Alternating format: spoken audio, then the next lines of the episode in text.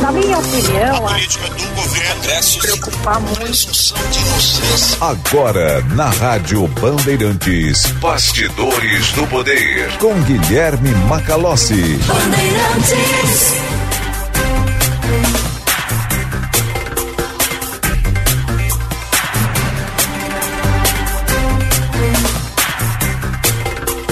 São 14 horas e um minuto, vai começando aqui mais uma edição do Bastidores do Poder. Hoje de volta ao nosso estúdio na Rádio Bandeirantes. Bastidores do Poder de ontem foi especial, fizemos o Avan Premier do Prêmio Band Cidades Excelentes. A transmissão na íntegra no ar neste domingo a partir da meia-noite na tela da Band TV e você acompanha toda a premiação com a apresentação do Sérgio Stock. Os municípios que foram destaques nos pilares de desenvolvimento que são medidos através do trabalho do Instituto Aquila. Bastidores do Poder neste dia 14 de novembro de 2023. Prinoar com o patrocínio de Sinoscar. Sinoscar, a rede Chevrolet do grupo Sinosserra. E também da Grampal, a associação dos municípios da região metropolitana de Porto Alegre, Juntos melhoramos a sua vida.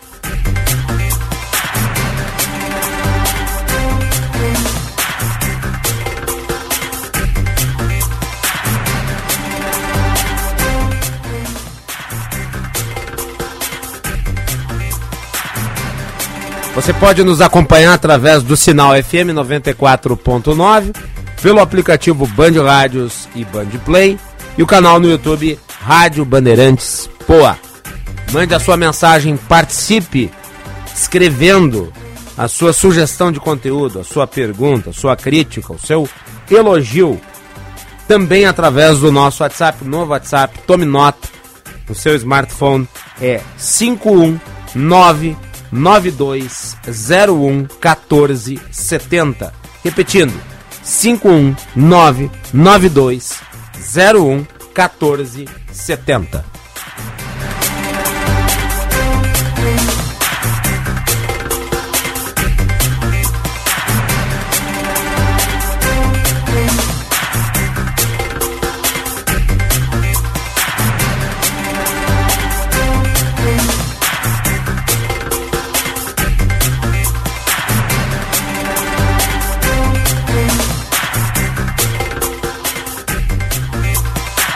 Agora são 14 horas e 4 minutos, a hora certa no Bastidores do Poder para o Hotel Express Rodoviária. Conforto e economia é no Hotel Express Rodoviária.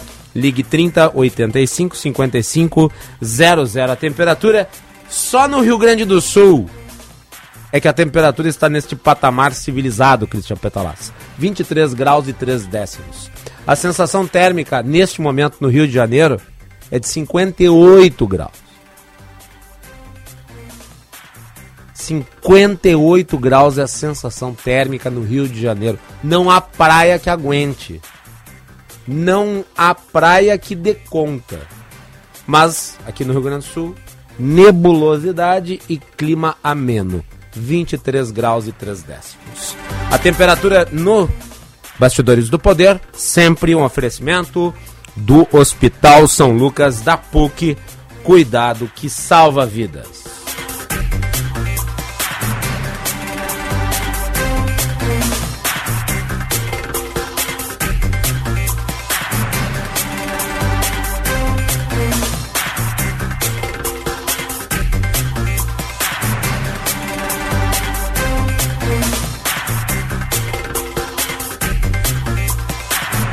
45 anos de existência, a Durg Sindical participa ativamente das lutas sociais, em especial da defesa da educação pública, dos direitos dos professores e dos demais trabalhadores da educação. A construção política do sindicalismo do amanhã é indispensável para a reafirmação da grandeza e da soberania nacional num país que garanta a inclusão social.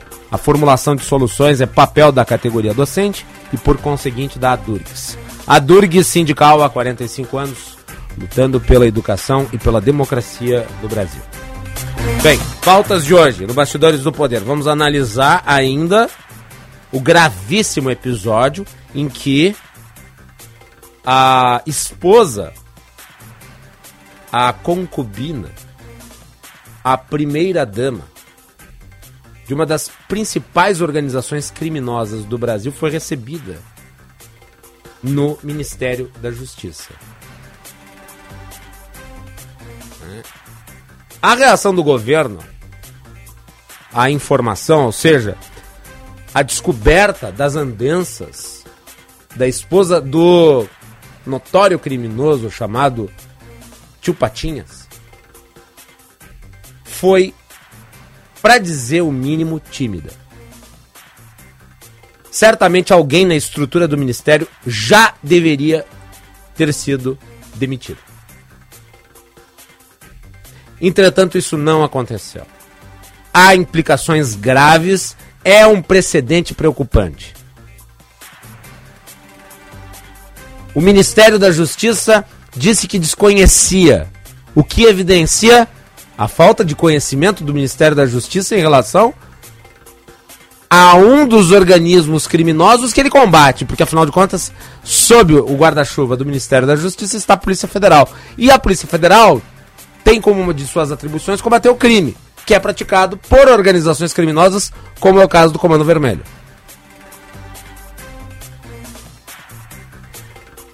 Tem informações novas apuradas pelo jornal Estado de São Paulo, mostrando que documentos contrariam a versão do Ministério da Justiça sobre essas reuniões com a mulher do líder do Comando Vermelho. Nós tivemos também ontem à noite a chegada dos brasileiros repatriados estavam na faixa de Gaza. A volta deles depois de uma novela de semanas, obviamente, gera comoção. E que bom, que bom que estão em segurança, que bom que voltaram ao seu país. Que sejam bem-vindos. E que outros que são parentes desses também possam vir para cá. Que se agilize a vinda. Agora, é necessário, vamos tratar do assunto, tomar muito cuidado. E ontem se montou uma cerimônia de recepção em que, curiosamente, tinham mais autoridades do que refugiados.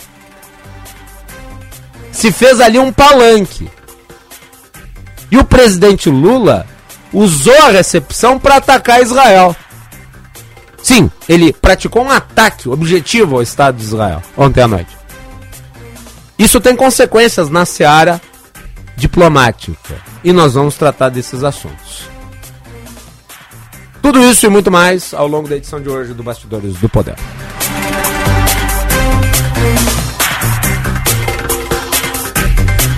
Um assunto que é ainda da semana passada, mas que precisa ser devidamente publicizado, precisa ter a atenção da sociedade, é uma violação que vai se construindo no âmbito do Supremo Tribunal Federal as prerrogativas dos advogados e, portanto, as prerrogativas dos cidadãos. No caso aqui, a sustentação oral do plenário do Supremo Tribunal Federal uma decisão do ministro Alexandre de Moraes tem causado preocupação, porque a decisão vai contra esta prerrogativa. Ou seja, a de não permitir que o defensor faça a sustentação oral presencial. Daí em relação né, a um julgamento da última terça-feira, dia 7. No caso, os ministros da primeira turma do STF analisavam presencialmente um pedido para a liberação de acordo de não persecução penal retroativo em processos que começaram antes de 2019. Em certo momento, o defensor público Esdras dos Santos Carvalho solicitou uma sustentação oral no tribunal, mas Moraes alegou que o instrumento não é aplicável nos agravos internos da primeira turma. A OAB se manifestou a respeito, afirmando que a sustentação oral é uma garantia constitucional, o que não se submeteria ao regimento interno mesmo o do STF. E há uma campanha né, da Ordem dos Advogados do Brasil em defesa dessa prerrogativa, que é parte integrante do sistema chamado devido processo legal existente no Estado Democrático de Direito. nós vamos conversar com o presidente da OAB do Rio Grande do Sul, doutor Leonardo Lamac, está conosco já conectado na linha. Doutor Lamac, bem-vindo, boa tarde. Boa tarde, Macalossi. Uma alegria voltar aos, ao Bastidores do Poder, poder conversar contigo, com os ouvintes da Bandeirantes. Quero fazer uma saudação muito especial às advogadas e advogados gaúchos. Tenho muito orgulho de estar presidindo a OAB e poder representar uma classe tão importante, uma advocacia tão qualificada que é respeitada em todo o Brasil, que são as advogadas e advogados do Rio Grande do Sul. Muito bem. Uh, deixa eu lhe perguntar, meu caro uh, presidente da OAB, qual é o nível da gravidade de um precedente desses, se isso eventualmente for normatizado dentro do Supremo Tribunal Federal? Porque não me parece que, por exemplo, um vídeo gravado ou uh, um mero documento submetido à corte sejam suficientes para, uh, digamos, ilustrar a argumentação e garantir o direito de defesa das partes quando um processo sobe ao Supremo Tribunal Federal. Está se enfraquecendo a defesa a partir de uma decisão dessas? Eu diria mais, Macaló. Eu diria que está se enfraquecendo a democracia com esta decisão e com várias decisões que o Supremo Tribunal Federal, no, ao longo do último ano, vem tomando. E eu tenho a consciência muito tranquila, porque a OAB do Rio Grande do Sul, mesmo em um momento dificílimo de polarização, não deixou de se manifestar no ano passado mostrando que determinadas decisões da Suprema Corte estavam violando o devido processo legal e que aquilo também era um ataque ao Estado democrático de direito. Assim como pregar um golpe militar, o um rompimento constitucional é um ataque à democracia, uma decisão da Suprema Corte que viola o devido processo legal também se caracteriza como um ataque a democracia e o Estado de Direito. E, infelizmente, esta situação, que já ocorria no ano passado, no âmbito do inquérito 4781, ela vem se acentuando e agora em diversos outros processos que nada tem a ver com aquela discussão que envolvia uma temática política, estão ocorrendo violações semelhantes. E as últimas delas, que nos preocupam muito, são gravíssimas, são essas que limitam o direito à sustentação oral. Esta campanha que tu fizesse referência.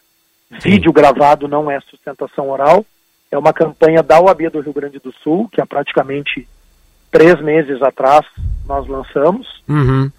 porque efetivamente um vídeo gravado não é uma sustentação oral. Claro que sustentação não. oral é um ato que nos é garantido ao vivo. Ele pode ser presencial ou telepresencialmente.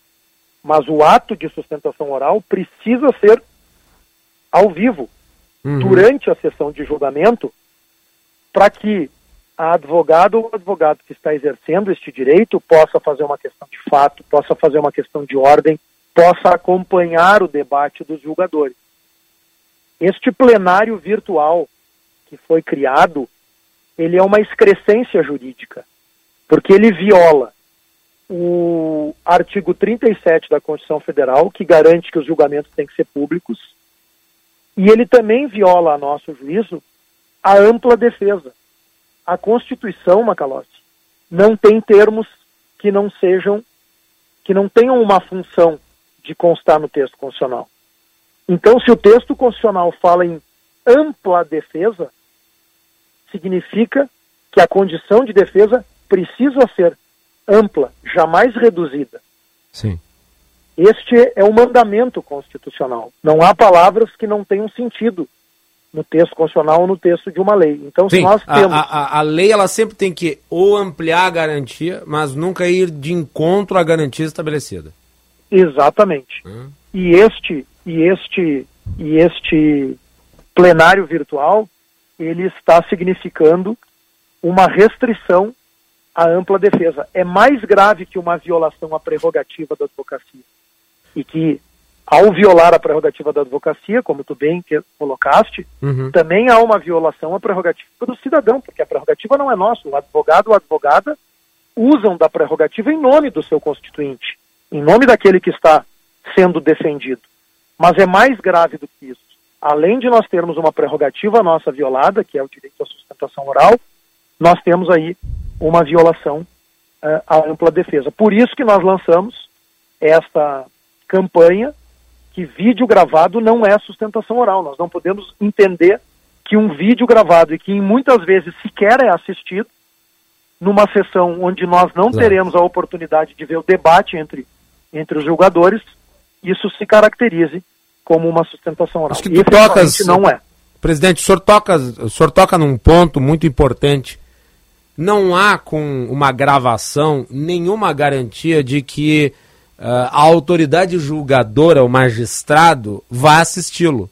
Assim como não há, e é verdadeiro, não há nenhuma garantia de que, mesmo a, a argumentação escrita, ou seja, aquilo que é uh, pensado ao processo, venha a ser lido pelas bancas de assessores dos juízes. No caso, juiz de primeira instância até a última.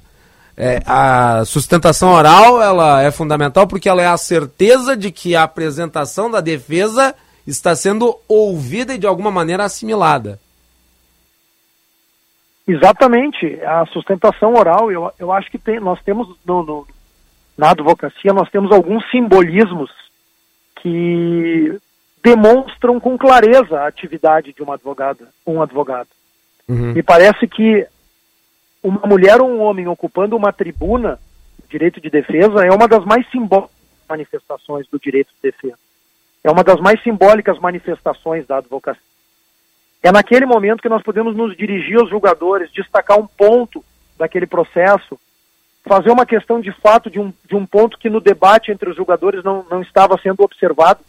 Tudo isso fica restringido a partir dessa sistemática, de, desta volto a frisar, desta excrescência chamada plenário virtual.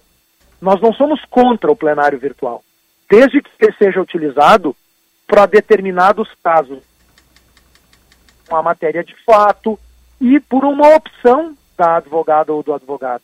Se o meu processo, que já tem uma matéria solidificada, consolidada na jurisprudência, onde eu não tenho nenhuma questão de fato a destacar, for colocado no plenário virtual e eu entender que aquilo não vai gerar nenhum prejuízo para o meu constituinte, ok, pode ficar no plenário virtual e ter um julgamento mais célere.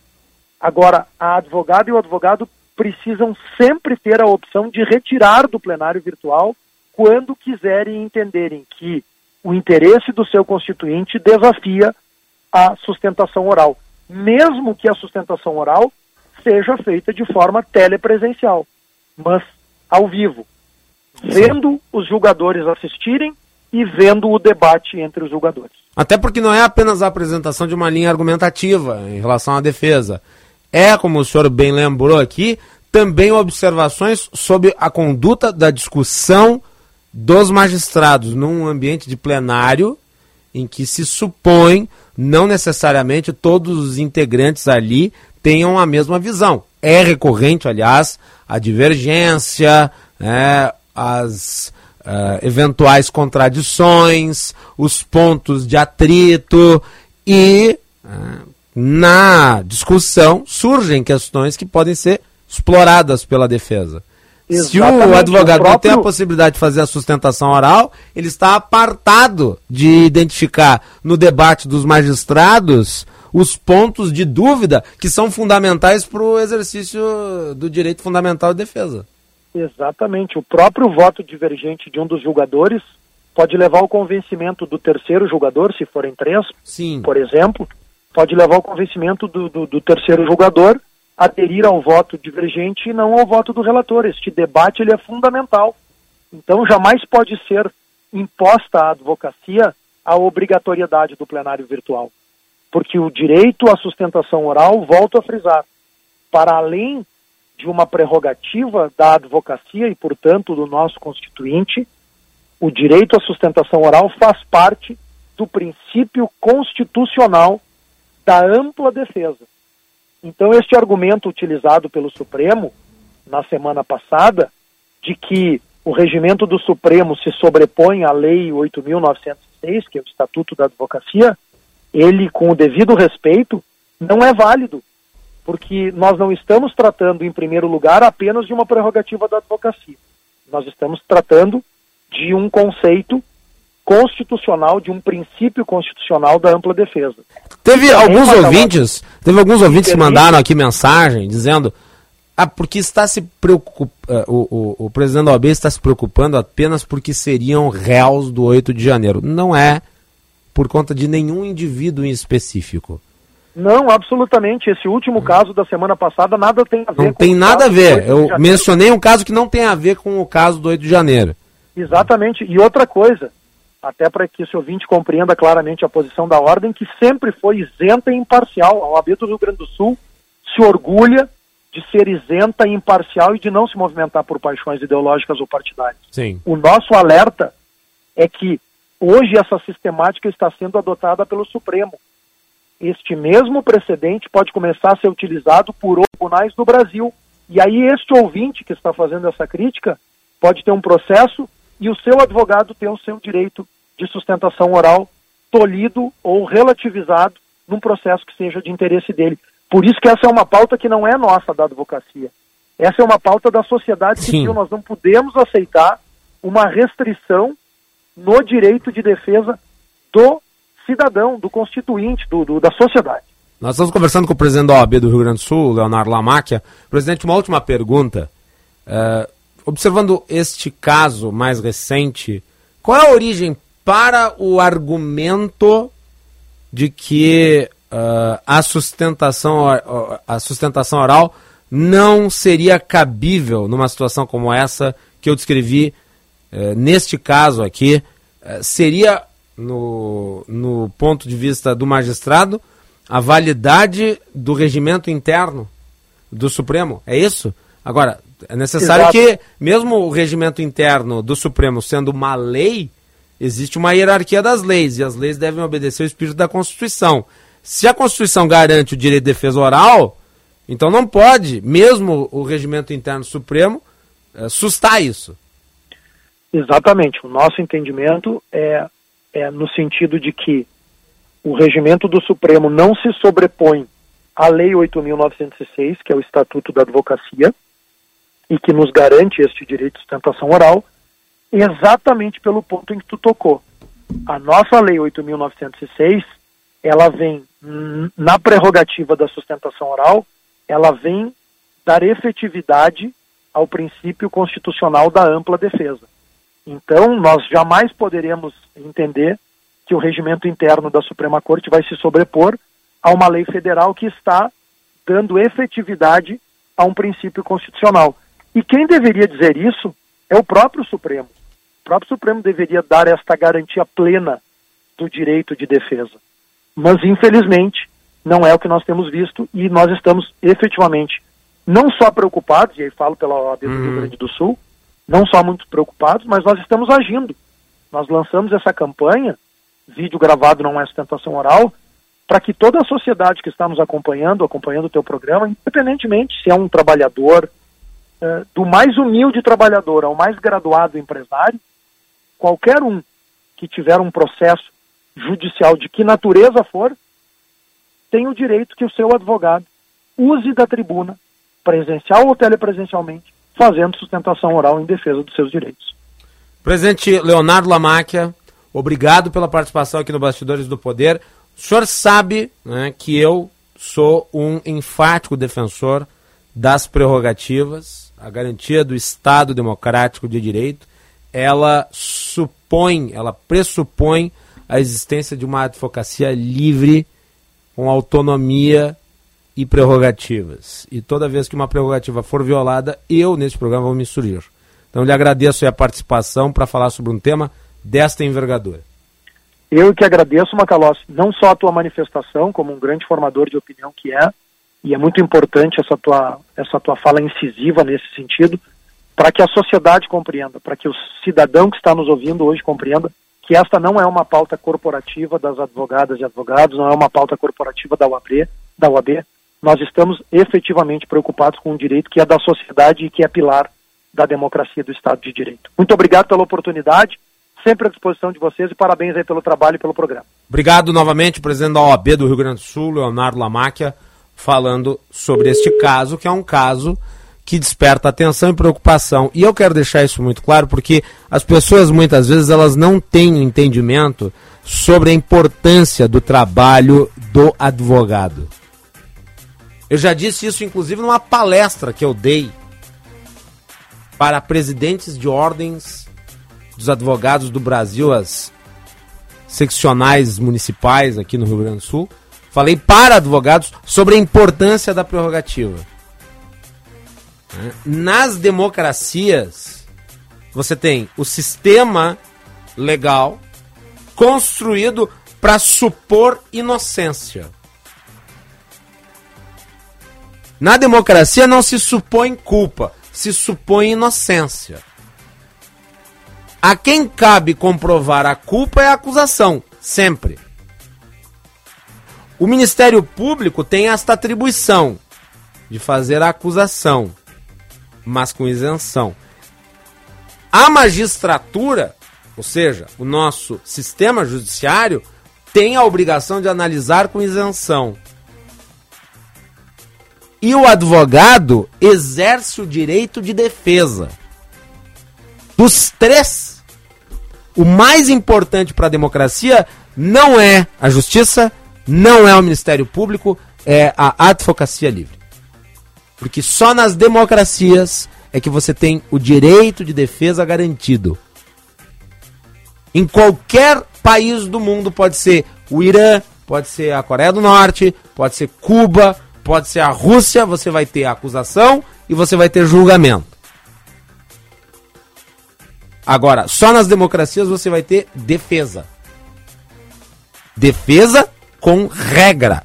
Defesa que tem que ser tratada com legitimidade. Sim. Vejam. Pegar aqui o caso mais dramático possível. Depois da Segunda Guerra Mundial, os criminosos nazistas foram julgados em Nuremberg. Os criminosos nazistas foram julgados em Nuremberg. Há o filme, inclusive, o Tribunal de Nuremberg, que vale a pena ser assistido, uma interpretação sublime do Brian Cox, que fez Succession, como o Hermann Göring que era o segundo em comando atrás de Hitler. Ele era o principal nome do partido nazista. Tanto ele quanto seus advogados tiveram a oportunidade de se manifestar publicamente em defesa daquilo que eles entendiam ser o seu direito. Que, aliás, eles só negaram aos judeus, àqueles que eram considerados dissidentes do regime nazista. Exatamente porque a democracia tem essa característica. Na democracia, até os facínoras tem direito à defesa. Se nós revogarmos o direito à defesa, nós deixamos de ser uma democracia. Então, os facínoras nas democracias têm direito à defesa. Os assassinos nas democracias têm direito à defesa. Os criminosos em geral têm direito à defesa porque todos têm direito a defesa. Agora, isso não significa, obviamente, que é a tese da defesa quem vai vencer, mas ela é legítima. Porque é a tese da defesa que caracteriza a existência de um Estado cumpridor de leis com responsabilidade. 14 horas e 30 minutos. Este é o Bastidores do Poder. Nós voltamos na sequência.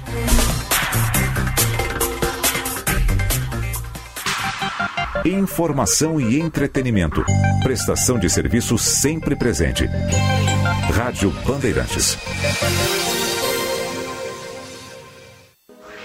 Prêmio Band Cidades Excelentes 2023. 2023. Neste domingo, após o apito final, na tela da Band, é dia de conhecer os vencedores do Rio Grande do Sul. Rio Grande do Sul. Uma iniciativa do Grupo Bandeirantes e do Instituto Áquila, que premiou as melhores práticas de gestão pública nas áreas da educação, saúde e bem-estar, infraestrutura e mobilidade, sustentabilidade, desenvolvimento socioeconômico e ordem pública e governância, eficiência fiscal e transparência. Neste domingo, após o apito final, na tela da Band. Prêmio Band Cidades Excelentes 2023. Oferecimento. Governo do Estado do Rio Grande do Sul. O futuro nos une. Marco Legal da Educação. Transformando a educação, transformando o futuro. Uma iniciativa Assembleia Legislativa. Chegando no aeroporto de Porto Alegre, sua hospedagem fica a 5 minutos de distância, com transfer cortesia. Basta ligar 3022 2020. Hotel Express e Hotel Expressinho Aeroporto. Apartamentos renovados, com higienização cuidadosa, café cortesia bem cedinho e amplo estacionamento. Conforto e economia é no Hotel Express e Hotel Expressinho Aeroporto. Ligue 3022 2020. Na Sinoscar você é de casa. Confira as ofertas que preparamos para você. Onix a partir de 79.900 e bônus de até 4 mil reais na troca do seu usado. Tracker com descontos de até 10 mil e taxa zero. E S10 de 265.400 por 228.900. Com emplacamento grátis e 3 anos de garantia. Sinoscar, a rede Chevrolet do Grupo Sinosserra. No trânsito, escolha a vida. Bandeirantes, a rádio da prestação de serviço. Na Estara, acreditamos na força da parceria com o produtor rural para impulsionar a economia e gerar o desenvolvimento no agronegócio. Por isso, apostamos constantemente em tecnologia e inovação e oferecemos as melhores soluções para a sua lavoura. Estara Tecnologia e inovação ao seu alcance.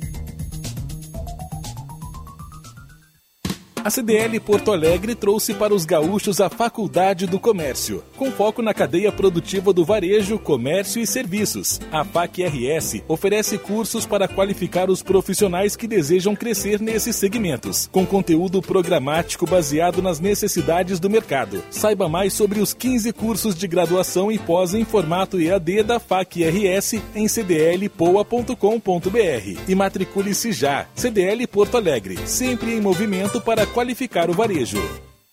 Rádio Bandeirantes. Quer construir ou reformar com qualidade e economia? Venha na FAC. Conheça a linha completa de produtos com alta qualidade da Tigre. Na hora de construir ou reformar, conte com a Tigre. A FAC Materiais de Construção tem o compromisso com o cliente e uma variedade de produtos. FAC Materiais de Construção, em Canoas, na rua Florianópolis, 2855, bairro Matias Velho. Acesse fac.com.br. Rádio Bandeirantes. Em tempo real, o que acontece no Brasil e no mundo e que mexe com você.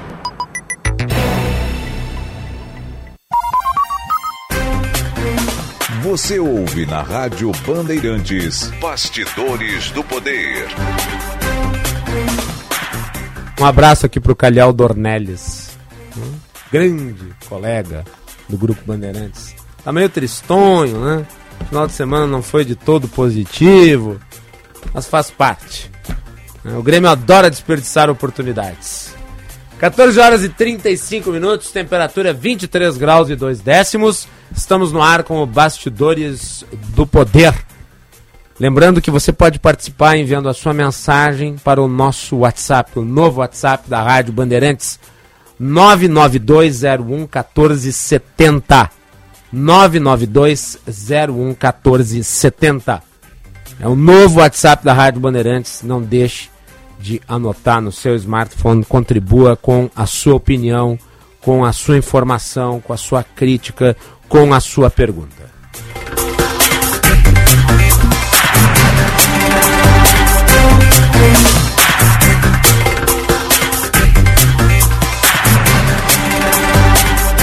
Vamos com o Josh Bittencourt, que traz informações do trânsito.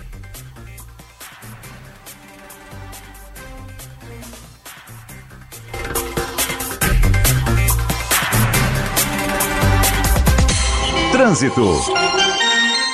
Antecipe até 10 parcelas do CFGTS no Mercantil. É rápido e fácil. Você faz tudo online e recebe em até uma hora. Anota aí, fgts.mercantil.com.br.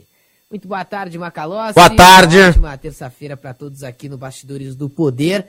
Pela manhã a gente teve transtornos ali na alça de acesso da BR-116 para a Freeway em função do tombamento de um caminhão frigorífico. Ocorrência já finalizada, trânsito já liberado, inclusive pela Avenida Ernesto Neugbauer, aquela via lateral da 116, onde o caminhão caiu e acabou sendo totalmente bloqueada ao longo da manhã, agora já sem impacto no trânsito. Tinha içamento nesse começo da tarde, mas foi cancelado. Então, trânsito liberado nas duas pontes entre Porto Alegre e Eldorado. Antecipe até 10 parcelas do CFGTS no Mercantil. É rápido e fácil. Você faz tudo online e recebe em até uma hora. Anota aí, fgts.mercantil.com.br. Macalós. Obrigado, Josh. Vocês têm que ver, é uma pena que não tem uma câmera voltada aqui pro aquário. Mas uh, hoje nós temos os Power Rangers aqui. Uhum. Porque o, o Chris tá de escuro. O Edinho tá de vermelho. O Norival tá amarelo, assim, queimado, quase um caqui. Né? O Calhau tá de azul. E o Braguinha tá de roxo. É roxo, Braguinha? É, é o. Não, é, não, é, não são os Power Rangers, são os Low Power Rangers. Hum. É vinho, corvinho. Malbec, Cabernet, Merlot, Taná. É, o Braguinha tem cara de Taná. 14 horas e 38 minutos.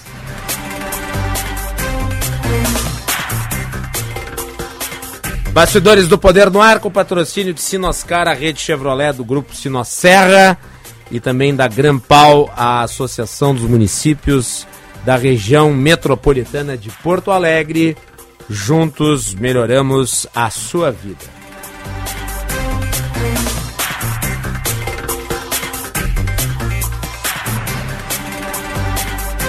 Muito bem, vamos falar sobre os repatriados. Ontem uh, o governo recebeu em Brasília os 34 brasileiros que foram trazidos de volta a partir da faixa de Gaza. Já há semanas havia uma novela né, em que não se obtinha autorização para que eles saíssem da região. Faixa de Gaza que está sendo bombardeada por Israel desde o ataque terrorista do dia 7 de outubro. E o presidente Lula recebeu os repatriados e ele deu uma declaração ontem especificamente sobre a volta dessas pessoas. Nós temos o trecho, vamos rodar. Lula falando sobre os repatriados na recepção aos 34 brasileiros quando seu retorno na faixa de Gaza. Ah, primeiro, um, um, um compromisso com você, com a sua família, que a gente vai tentar fazer todo o esforço que tiver ao alcance da diplomacia brasileira para a gente tentar trazer todos os brasileiros que lá estão, sabe, que querem vir para o Brasil. Inclusive, alguns companheiros que tinham parente, eu pedi para trazer os parentes, mesmo que não fossem brasileiros, que a gente trataria de legalizar as pessoas aqui no Brasil. Tá? Mas nós vamos tentar. Ainda tem gente para trazer da Cisjordânia, tem mais gente na faixa de Gaza. O Hassan disse que tem uma segunda lista enquanto tiver lista e possibilidade da gente tirar uma pessoa, mesmo que seja uma só pessoa na faixa de Gaza, a gente vai estar à disposição para a gente mandar buscar as pessoas. Nós não vamos deixar nenhum brasileiro ficar lá porque o governo não vai cuidar. Nós vamos cuidar como se, se sabe, se fossem, mesmo que seja, sabe, nascido lá, seja palestino de origem, mas para nós a gente vai buscar, se os parentes estiverem aqui, pedir, a gente vai tentar trazer. Tá, então o Lula falando sobre os repatriados, mas o ponto que gerou maior discussão foi a manifestação do presidente sobre Israel. Vamos reproduzir o trecho. 78 anos de idade, eu já vi muita brutalidade, já vi muita violência, eu já vi muita irracionalidade. Mas eu nunca vi sabe, uma violência tão bruta, tão desumana contra inocentes. Porque ah, se o Hamas cometeu um ato de terrorismo e fez o que fez, o Estado de Israel também está cometendo vários atos de terrorismo ao não levar em conta que as crianças não estão em guerra, a não levar em conta que as mulheres não estão em guerra, a não levar em conta que eles não estão matando soldados, eles estão matando junto crianças, já estão mais de 5 mil crianças, tem mais de 1.500 crianças desaparecidas que certamente estão no meio dos escombros. Hoje é um dia de felicidade. Tá então a fala do Lula, uma fala que gerou repercussão. Porque afinal de contas, o Lula acusou o Estado de Israel, que é um país com quem o Brasil mantém relações diplomáticas, de praticar atos terroristas. No caso aqui seriam atos de terrorismo de Estado. A Confederação Israelita do Brasil, a CONIB, se manifestou a respeito através de uma nota oficial e o Cris Petalaz vai lê-la. Boa tarde, Cris. Boa tarde, Macalossi. A nota oficial diz o seguinte, abre aspas. A fala de hoje do presidente Lula, equiparando as ações de Israel ao grupo terrorista Hamas, é equivocada e perigosa. Desde o começo dessa trágica guerra, provocada pelo mais terrível massacre contra judeus desde o Holocausto, Israel vem fazendo esforços visíveis e comprovados para poupar civis palestinos, pedindo que eles se desloquem para áreas mais seguras, criando corredores humanitários, avisando a população da iminência de ataques. Mas, por outro lado, se esconde cínica e covardemente através das mulheres e crianças de Gaza a morte desses civis palestinos é uma arma importante da estratégia do Hamas, uma estratégia que o próprio grupo terrorista reconhece que, que pratica. Além de equivocadas e injustas falas como essa do presidente da República, são também perigosas e estimulam que entre seus muitos seguidores uma visão distorcida e radicalizada do conflito no momento em que os próprios órgãos da segurança do governo brasileiro atuam com competência para prender redes terroristas que planejam atentados contra judeus no Brasil. A comunidade judaica brasileira espera o equilíbrio de nossas autoridades e uma atuação serena que não importe ao Brasil o terrível conflito no Oriente Médio. Fecha aspas, Macalossi. Muito bem, tá aí. Está correta a nota da CUNIB, que é a Confederação Israelita do Brasil. Né? Não podemos partir para a falsa equivalência. Até o Lula começa a sua declaração dizendo: se o ato do Hamas foi terrorista, como se? Não tem se, foi terrorista. Aliás, a primeira manifestação do Lula foi muito correta. Ele disse ato terrorista do Hamas, correto. Agora, está se estabelecendo uma equivalência moral inexistente. Crianças estão morrendo, é verdade, metade da população de Gaza é composta por pessoas que têm uma faixa etária de 14 anos para menos. Agora, vale destacar o seguinte: inexiste na faixa de Gaza alvo civil e alvo militar. Inexiste, aliás, a caracterização de soldado. Esse é o modus operandi do Hamas. Ele se infiltra na população civil e age a partir dali. Toda a estrutura urbana da faixa de Gaza é instrumentalizada pelo Hamas para servir de esconderijo. É claro que a reação israelense, mesmo com os cuidados possíveis dentro de um conflito, gerarão mortes de inocentes. E nenhuma dessas mortes é justificável. Não é disso que se trata. Eu estou falando das consequências das condições do ambiente. E apontando para o fato incontestável, e eu tenho sustentado isso aqui desde o início dessa história recente, de que os palestinos são as primeiras vítimas do Hamas.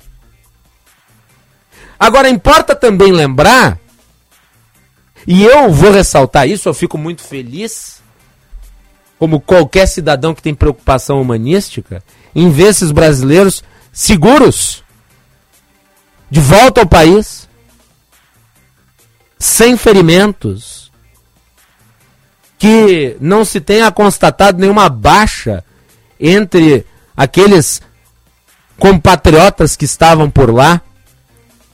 Agora, a recepção montada e a forma como a coisa se deu, obviamente, gerou um ambiente de ataque político. Isso se constata pelo fato inequívoco de que haviam mais autoridades presentes do que refugiados. Haviam mais autoridades presentes do que repatriados.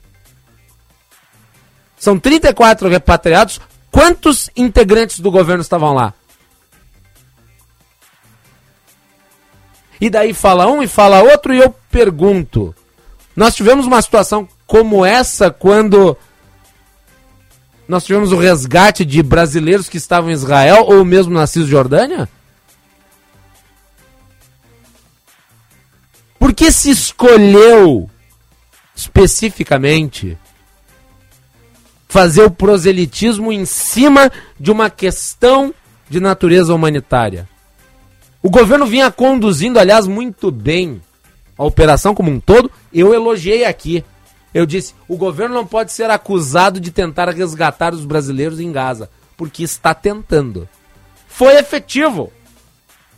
Cumpriu a sua obrigação e o fez exemplarmente. Agora, a recepção em si, o teor que ela ganhou, principalmente através da declaração do presidente da República, é condenável.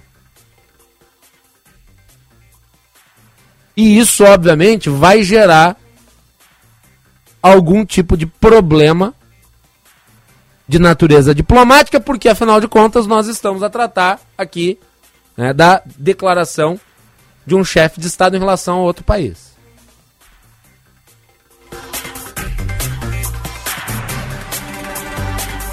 Bom, vamos é, tratar também sobre uma operação policial que revelou a existência de células neonazistas no interior do Rio Grande do Sul. Eduardo Carvalho acompanhou a situação e traz os detalhes. Eduardo, boa tarde. Boa tarde, Macalossi, e a todos que nos acompanham na Rádio Bandeirantes e no Bastidores do Poderes. É mais de uma, são pelo menos sete células neonazistas no Rio Grande do Sul que possuem ligações com grandes grupos que atuam internacionalmente. Isso é o que aponta a investigação da Delegacia de Combate à Intolerância do Rio Grande do Sul, é a Operação Acelerare, é a terceira fase desse trabalho que vem desde o início do ano, Macalossi. Nesta operação da manhã de hoje, sete pessoas foram presas, dois que já estavam recolhidos na PECA em Canoas, um em Novo Hamburgo, um em Porto Alegre, um em Capão da Canoa, um em Pantano Grande e também foi preso em Fortaleza, no Ceará, um dono de uma livraria que vendia livros de literatura neonazista. Ele tinha uma livraria que vendia vários exemplares e também ajudava a propagar esse tipo de material. Os alvos de hoje já são conhecidos da Polícia Civil, eles integram esses grupos e são apontados como lideranças aqui no Rio Grande do Sul. Eles cooptam jovens pelas, pela internet e também uh, propagam discurso de ódio, além disso, planejam ataques. Ainda não há nada concreto quanto a algum ataque planejado, mas esse é o próximo ponto de investigação da Polícia Civil. Só para a gente fechar, Macalossi, importante destacar que foi apreendido um farto material neonazista, são livros de Adolf Hitler, são fardas utilizadas pelos soldados nazistas e também armas brancas e simulacros de arma de fogo, Macalossi. Obrigado, Eduardo Carvalho. É muito grave. Nós temos visto a incidência de células neonazistas, principalmente no sul do país e vamos repetir aqui, para ficar bem claro: nazismo é crime. Você não tem o direito. Você não tem o direito de apregoar uma ideologia que na prática leva à morte do seu semelhante. Você não tem o direito de manifestar-se publicamente com preconceito. Você não tem o direito de fazer o exercício da ditadura da raça superior. Você não tem o direito de pregar o extermínio por conta da condição de outro.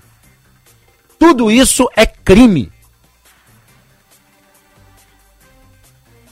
Que bom que nós estamos vendo né, a polícia atuando firmemente para encontrar os integrantes desses grupelhos, que no mais das vezes são formados por imbecis, por pessoas absolutamente ignorantes, não conhecem a história e se estivessem na Alemanha, dos anos 30 e dos anos 40 compartilhariam os campos de concentração com os judeus. Seriam também presos e mortos.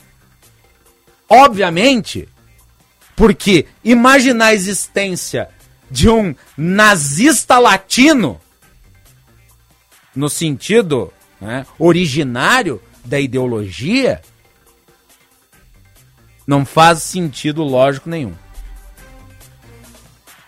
E agora uma provocação. Assim como é necessário combater as células neonazistas, porque as pessoas não têm o direito de exercitar o preconceito e de apregoar a morte de terceiros por conta da sua condição étnica, religiosa e social, também é necessário, da parte das autoridades, que se investigue as ramificações ideológicas e políticas do terrorismo em território nacional. Porque o neonazismo, ele é um verniz ideológico ao que no fundo é preconceito. E o preconceituoso, ele pode se travestir de neonazista, ele pode se travestir de prosélito do Hamas.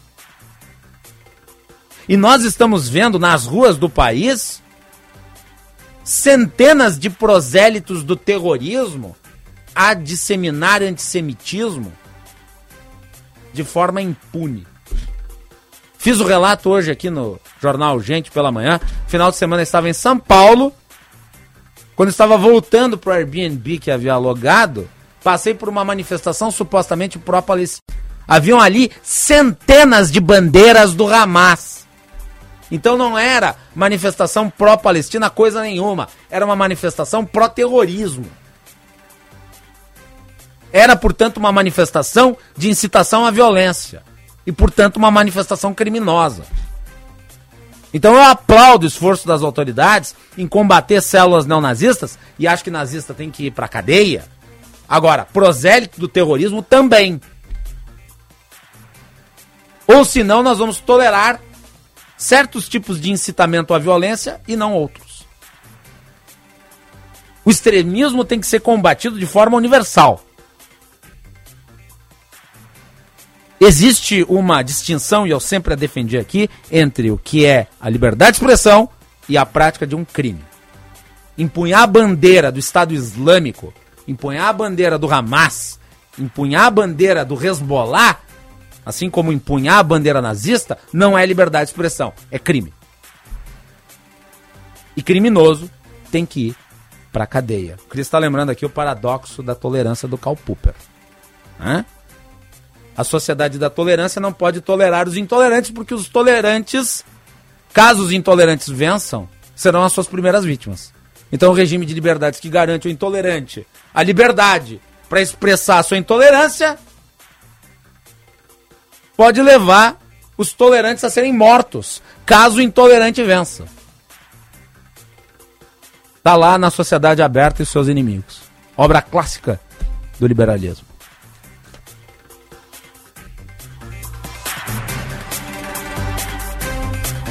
Tem gente aqui perguntando: ah, e o embaixador de Israel? Quando o embaixador de Israel foi além das suas sandálias e se reuniu com o Bolsonaro, eu critiquei aqui. Critiquei aqui semana passada. Vamos prestar atenção no programa. Eu disse, o embaixador de Israel é um parlapatão. Se reuniu com o Bolsonaro num ato de provocação ao governo brasileiro. Agora, a atitude dele não justifica a atitude do presidente. Que, aliás, é até mais grave, porque ele é apenas um funcionário. Ele não é o chefe de Estado. O presidente da República é o chefe de Estado sem falsas equivalências. Voltamos.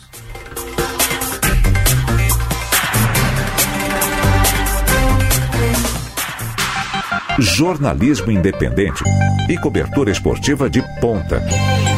Rádio Bandeirantes.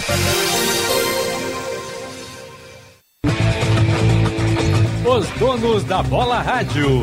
Tudo sobre a dupla Grenal O futebol gaúcho e brasileiro, num debate descontraído, para você começar muito bem a sua noite. Sempre às 7 horas, aqui na Band, com a parceria da Marquespan. Para nós, o pão é sagrado. KTO.com, onde a diversão acontece. Sinoscar, a rede Chevrolet do grupo Sinosserra. Baldo, sabor intenso como a vida. Quando a sua cidade melhora, sua vida melhora também. A Grampal, Associação dos Municípios da Região Metropolitana de Porto Alegre, trabalha todos os dias para promover melhorias para você, construindo soluções conjuntas para superar os desafios enfrentados pelos municípios. Transporte público, meio ambiente, atendimento em saúde, mais segurança e educação de qualidade. Se faz parte da sua vida, a Grampal trabalha para melhorar. Grampal, juntos melhoramos sua vida. Apresentamos a Blue 3, sua porta de entrada para uma internet de alto desempenho. Entregue através de fibra ótica com estabilidade inabalável. Tudo isso para que você desfrute de uma experiência online mais envolvente do que nunca. Sinta a diferença de uma internet verdadeira. Verifique a disponibilidade na sua região acessando blue3.com.br e abra as portas para uma nova era de conectividade.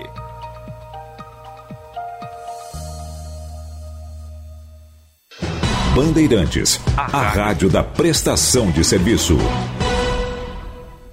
Tabacaria Paromas, mais de 20 anos de tradição, atendimento personalizado. Demais Paromas ao seu estilo. A sua tabacaria em Porto Alegre, Avenida Farrapos 286. Teleentrega Whats 99558 6540.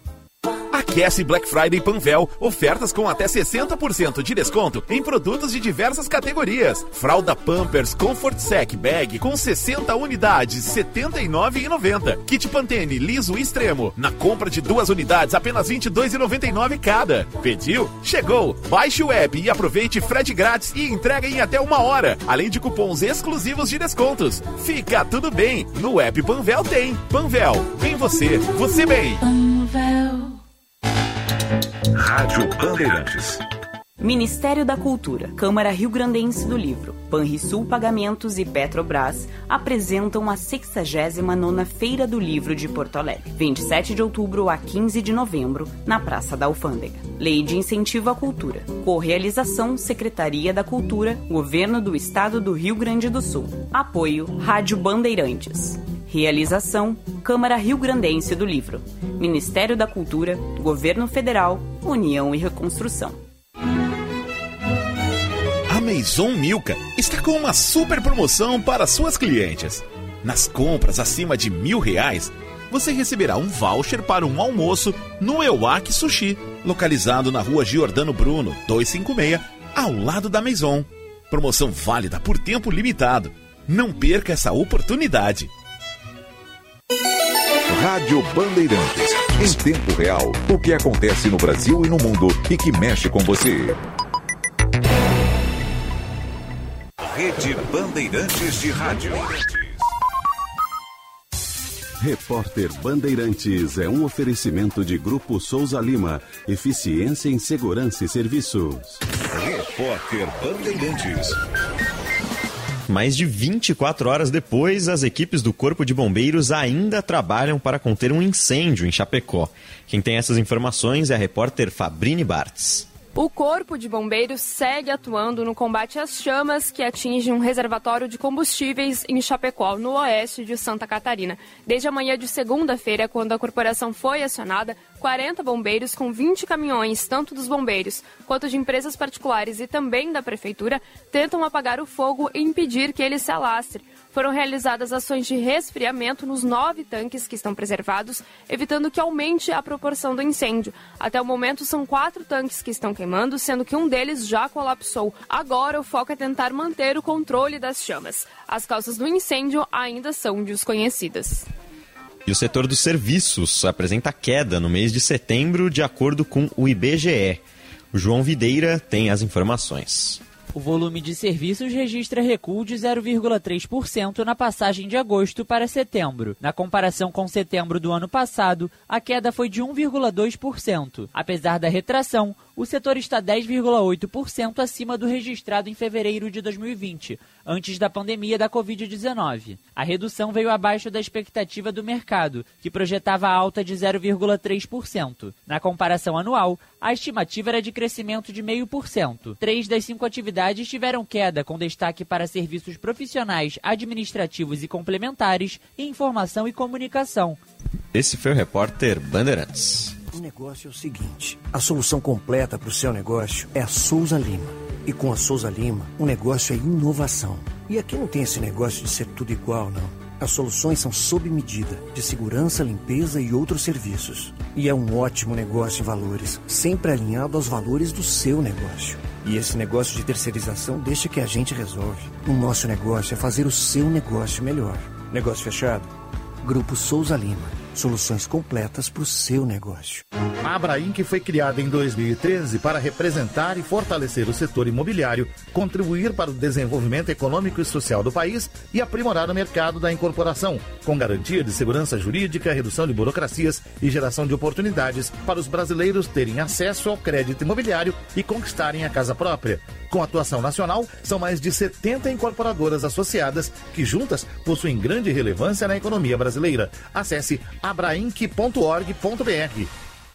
Quem tem o 5G mais da Claro é multicampeão. Então, se você curte velocidade dentro e fora das pistas, não pode deixar de conhecer o 5G mais rápido do Brasil. É muita internet para não perder nenhuma ultrapassagem e também postar tudo o que quiser. E fica ainda melhor porque no Multi da Claro você decide quantos giga quer para acelerar seu celular. É só escolher e aproveitar as vantagens. Vem para Claro e faz seu multi. Saiba mais em claro.com.br ou vá até uma loja. Rede Bandeirantes de Rádio. Você ouve na Rádio Bandeirantes Bastidores do Poder.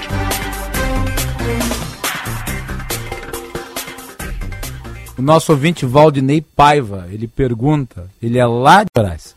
Ele pergunta se o Zema tem chance de ser presidente do Brasil nas próximas eleições. Valdinei, não sei. Isso seria exercício de futurologia. Depende de uma série de circunstâncias. Você tem, aliás, mais propriedade para falar do Zema do que eu, que estou aqui à distância. Né? Ele foi reeleito por uma excepcional votação, mas é um sujeito que eu, politicamente, avalio como um, um agente político que está tentando né, arregimentar os órfãos do bolsonarismo. Né, e para quem se diz liberal, não sei se é a melhor estratégia, mas também é problema dele. Né? Vamos com as informações do trânsito com Janaína Juruá. Serviço Bandeirantes. Trânsito. Vem para Best Friday da Racon Consórcios. Aqui você ganha desconto na taxa de administração e você ainda concorre a Smart TV, iPhones e carro zero. band.racon.com.br. Oi, Macalossi, boa tarde. Olá, Janaína, boa Uma tarde. excelente tarde de terça-feira a todos que nos acompanham aqui no Bastidores do Poder e na Bandeirantes. Começo falando de região central, congestionamento bem pesado na Oswaldo Aranha. O trânsito está fluindo naquele arranque para desde a região da URGS na Sarmento Leite, quase até a altura da Ramiro Barcelos. No sentido contrário, também tem lentidão, viu? Pela Protásio Alves, a Ipiranga é uma alternativa melhor nos dois sentidos. Nessa região, o que eu destaco é congestionamento na Princesa Isabel, entre a João Pessoa, tem obras por lá que causam essa tranqueira. Nesse caso, a Bento também é uma opção, assim como a Ipiranga. Vem para Best Friday da Racon Consórcios, aqui você ganha desconto na taxa de administração e você ainda concorre a Smart TV, iPhones e carro zero. band.racon.com.br. Volto para ti, Macalossi. Obrigado, Janaína. Deixa eu mandar um abraço aqui para o Felipe Salto, economista, que foi secretário de Fazenda do Estado de São Paulo, está pelo Rio Grande do Sul. Encontrou, aliás, hoje o governador Eduardo Leite. A gente veio junto de São Paulo aqui para o Estado ontem pela manhã. Pegamos uma chuvinha na chegada uma certa turbulência, mas nada que o avião não consiga transpassar. Né? Encontrei o Salto no aeroporto. Salto que já participou algumas vezes aqui do Bastidores do Poder, tem, aliás, feito críticas contundentes ao projeto de reforma tributária. Conhece o assunto, foi diretor executivo da Instituição Fiscal Independente, que é ligada ao Senado Federal. Está fazendo aí uma carreira brilhante eh, na economia brasileira. Fica aqui o registro do encontro e o meu abraço. 15 horas e 5 minutos e vamos falar sobre a situação de um setor importante do agro do Rio Grande do Sul, setor leiteiro. Na última Expo Inter, Bastidores dos Poderes esteve lá, discutiu muito o assunto. Nós ouvimos todos os problemas decorrentes de uma crise de anos, mas que vem se agudizando, é, para a qual faltavam ações ou as ações até então tomadas não eram suficientes e agora há um esforço conjunto. O governo federal apresentou algumas ideias e agora o governo estadual também o faz. Nós vamos falar sobre o setor leiteiro aqui do estado e atuação da Secretaria de Desenvolvimento Rural. O secretário titular da pasta, Ronaldo Santini, está aqui conosco. É um prazer recebê-lo, secretário. Tudo bem, prazer estar aqui contigo, Macalós, para a gente poder conversar um pouquinho, atualizar sobre os nossos, as nossas dificuldades, os nossos projetos, os nossos programas e tudo aquilo que o Estado tem feito para ajudar a mitigar aí os efeitos da estiagem que ainda estamos pagando um alto custo e agora os estragos provocados pelo excesso de chuva que se abate sobre o nosso estado. Sim, até importante destacar isso. As pessoas podem ter a percepção inicial de que, ah, está chovendo tanto. Ah, por que, que ainda se fala de estiagem? Porque o fenômeno da estiagem é um problema e o excesso de chuvas é outro. E não é o excesso de chuvas que corrige o problema da estiagem. Exatamente. Ah, são coisas distintas. Mas enfim, secretário, deixa eu lhe perguntar, setor leiteiro passa por uma crise, tem vários fatores, uma delas, aliás, é a concorrência desleal. Uh, e me parece que está se fazendo um esforço aí para, pelo menos, dirimir ou atenuar os impactos dessa crise. O que, que o governo do Estado tem feito a respeito? Olha, nós, dentro daquilo que cabe ao Estado realizar, tem procurado de alguma forma uh, fazer com que o setor possa encontrar um espaço de competitividade uhum. que hoje vem é, muito prejudicado devido a uma série de fatores, como nós estamos colocando e, e, e, vimos discutindo ao longo do tempo, com relação a custo de produção, com relação à a, a, concorrência uh, de, de, entrada de produto importado via Mercosul, com relação aos altos custos de produção que precisam ser revisados, que precisam ser melhorados, para que o nosso produtor consiga competir de forma, uh, no mínimo, né, no mínimo igualitária com esse produto que chega hoje pelo Uruguai, chega pela Argentina e que está provocando um forte desequilíbrio na cadeia. O governador Eduardo, já na primeira vez que ouviu falar sobre a dificuldade no tema, eh, foi pessoalmente, conversou com o vice-presidente da República, o Geraldo Alckmin, uhum.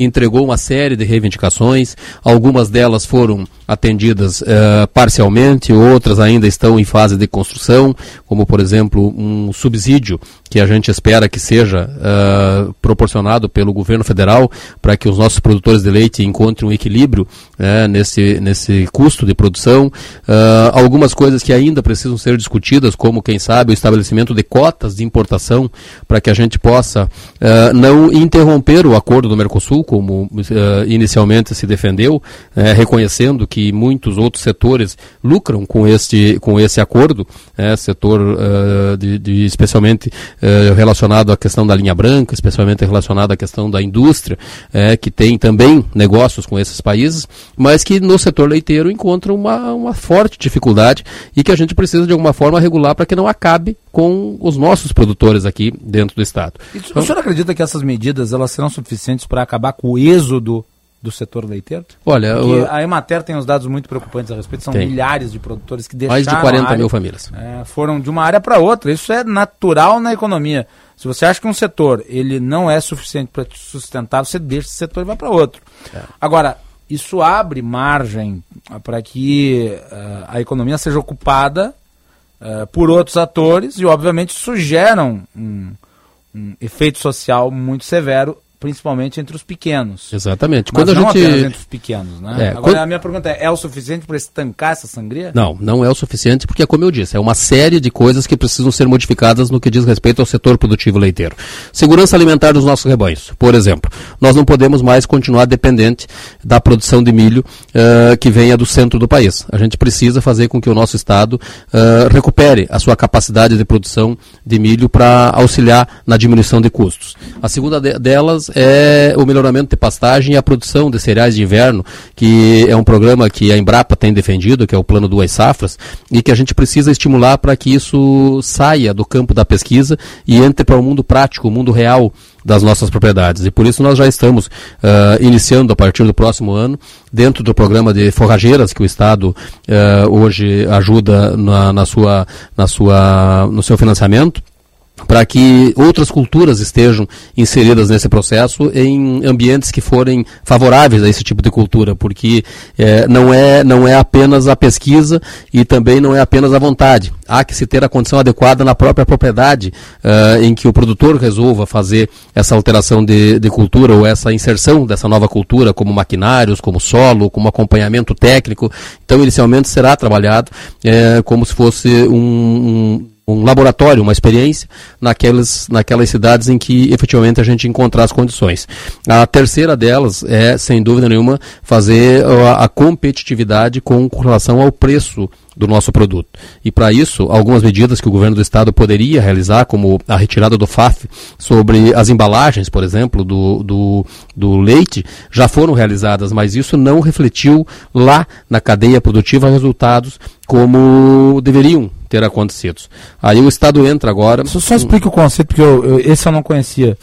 Qual é. que é a incidência de tributação sobre a embalagem do leite? É porque determinados produtos que estão inseridos na nossa cadeia produtiva, que não, que não encontram uh, dentro do Estado a produção, eles têm uma tributação diferenciada. Sim. E o setor da proteína pediu que alguns desses produtos fossem retirados dessa tributação diferenciada. Então, o FAF foi uma das, das demandas que o setor da proteína trouxe para vários, vários setores, dentre os quais a embalagem Tetra Pak era um desses produtos que tinha uma tributação uh, que sofria uma um... Qual era a incidência? Ah, eu não tenho aqui os números agora para te, te passar em percentuais, é, é possível, mas ele... É possível o senhor me responder por que, que isso não se refletiu em um resultado? Porque, via de regra, todo, todo o setor está tá em crise, tanto o setor Sim. produtivo quanto o setor cooperativo, então acaba isso sendo absorvido e não repassado ao produtor, que é hoje um dos grandes desafios. Uh, a gente tem procurado estimular com que esses produtores acabem uh, não só trabalhando com a produção de leite, mas que busquem agregar valor ao seu produto, trabalhando com a produção de, de, de, bebidas lácteas, de queijos, de derivados desses produtos, com a agroindustrialização, buscando um espaço de mercado que ainda é muito, muito atrativo do ponto de vista de, de, ganho de produção. Basta a gente ver aí o resultado que as feiras da agricultura familiar têm proporcionado com a comercialização desses produtos. E dentro desse escopo todo de, de relacionamento, ainda uma dificuldade muito grande com relação à competitividade com outras culturas que se mostram mais atrativas em determinados momentos, como é o caso da soja, por exemplo, que fez com que muitos produtores deixassem a, a, produção leiteira e migrassem para essa cultura, ou migrassem no passado para pecuária bovina, para pecuária é, de corte, é, e, e abandonando o setor produtivo leiteiro.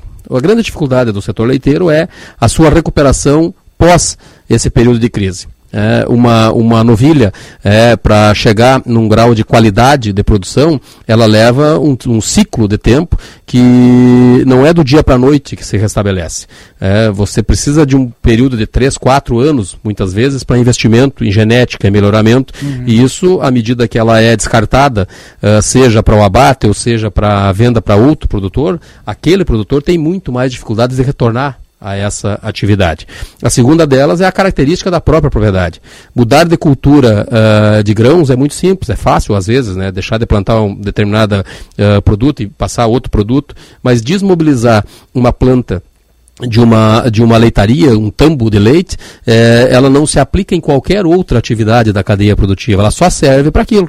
É, você não consegue reaproveitar uma sala de ordenha, por exemplo, para outra atividade, o equipamento da ordenha. Então, uh, a dificuldade de recuperar quem desiste da propriedade, da atividade, é muito grande. E certamente esses 40 mil produtores que abandonaram a produção leiteira, ou eles já estão inseridos em outra cadeia produtiva, ou eles estão uh, dentro das cidades, nas áreas urbanas, como a gente já encontrou inúmeros casos que acabaram vindo em busca de uma oportunidade de emprego de carteira assinada na cidade, o que efetivamente não é um bom negócio, uh, nem para nós que estamos aqui nas áreas urbanas e muito menos para quem abandona a sua propriedade. Com certeza. Nós estamos conversando aqui com o secretário de Desenvolvimento Rural do Rio Grande do Sul, Ronaldo Santini.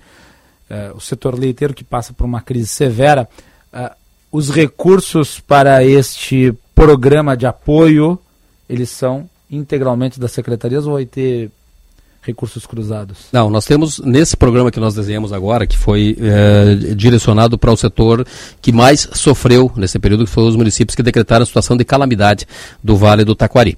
É, esses municípios é, tiveram e têm na sua matriz produtiva boa parte dos produtores direcionado à cadeia do leite. Ah, perfeito. e aí, ah, diante de todos esses desafios, diante de todas essas dificuldades que se abateram, a gente precisava criar um programa direcionado com injeção na veia daquele produtor. Uhum. E aí o governador, então, uh, nos, nos orientou que dentro daqueles recursos que nós tínhamos para aplicação no São setor... mais de 2 milhões de reais. São 2 milhões e 300 mil reais, que eles vão ser acessados até ao máximo de 15 mil reais por produtor de leite, para que ele possa fazer recuperação de pastagens, para que ele possa fazer reposição de rebanhos, para que ele possa fazer melhoramento ou recuperação de salas de ordenha, ah, ou seja, ele tem que estar vinculado ainda à produção de leite. Ele não pode ser apenas para recuperar os prejuízos sofridos e, e- e ter depois a migração para uma outra atividade.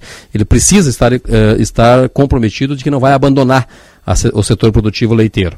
E ele terá um bônus adimplência de 80%, que é uma das, das características que nós temos hoje de muita atratividade no programa FEAPER, que é, em pagando as parcelas em dia, 80% de desconto é ofertado. Então, um produtor... Nas parcelas, no no, no valor total e na parcela. Total. É, Claro, na, na divide- parcela divide conforme... divide pelo valor reduzido, Vai claro. pagar em dia, chega lá, olha o boleto, tá no, tá no prazo, 80% de, de bônus adimplência. Ah, imagina um produtor que pega 10 mil reais, por exemplo, para a conta ficar fácil aqui, ele vai pagar 2 mil reais apenas, dividido em cinco parcelas. Ou seja, é muito atrativo o programa. E ele vem direcionado, nesse primeiro, primeiro momento, àqueles municípios que tiveram ah, situação de calamidade. Agora, a adesão é voluntária, óbvio. A adesão é voluntária, Vai mas ser ela... fiscalizada a adesão, porque... Exatamente, O senhor bem mencionou porque- aqui, tem que estar no setor. É, é, é injeção na veia do produtor. Por quê, Macalossi? Não basta, por exemplo, o município ter decretado situação de calamidade. Não basta ah, o produtor estar inserido dentro deste município. Ele precisa ter sofrido perdas na sua propriedade em decorrência daquele evento climático. Então, ela é efetivamente um tratamento direcionado àquele produtor que foi atingido pelo ciclone dentro da sua propriedade que teve perdas. Ah, vou pegar o exemplo aqui de Bento Gonçalves. Bento Gonçalves está na relação dos municípios que foram decretaram situação de calamidade. Tem produtores que tiveram perda na propriedade e tem produtores que não tiveram. Aqueles que tiveram perdas terão direito ao programa. Os que não foram atingidos pelo evento climático não terão jus, não farão jus Para quem ao programa. necessita está no setor. Para quem necessita, está no setor e foi atingido. Como é que isso vai ser eh, laudeado? A Emater visitou, eh, por isso a demora até na resposta do programa, a Emater vis- visitou todas as propriedades e fez uma verificação prévia, nos passando a relação dos produtores que foram prejudicados. Então, a gente já sabe que dentro de um universo de produtores, nós temos lá 150, 160, 170 produtores, mas nós sabemos o CPF, sabemos o endereço da propriedade, e se efetivamente ele buscar esse recurso, ele estará amparado pelo laudo. Se ele abrir mão do recurso e não quiser acessar esse programa, ah, esse recurso não será disponibilizado para outro produtor até que não se revise este, esse decreto, que é o decreto que regra ah, a distribuição desses recursos. É a forma que a gente tem de fazer com que efetivamente o, o recurso chegue nas mãos daqueles que realmente precisam. Muito bem. Secretário, deixa eu aproveitar sua presença aqui, inverter um pouco a pauta, mas ainda está óbvio no âmbito da sua secretaria.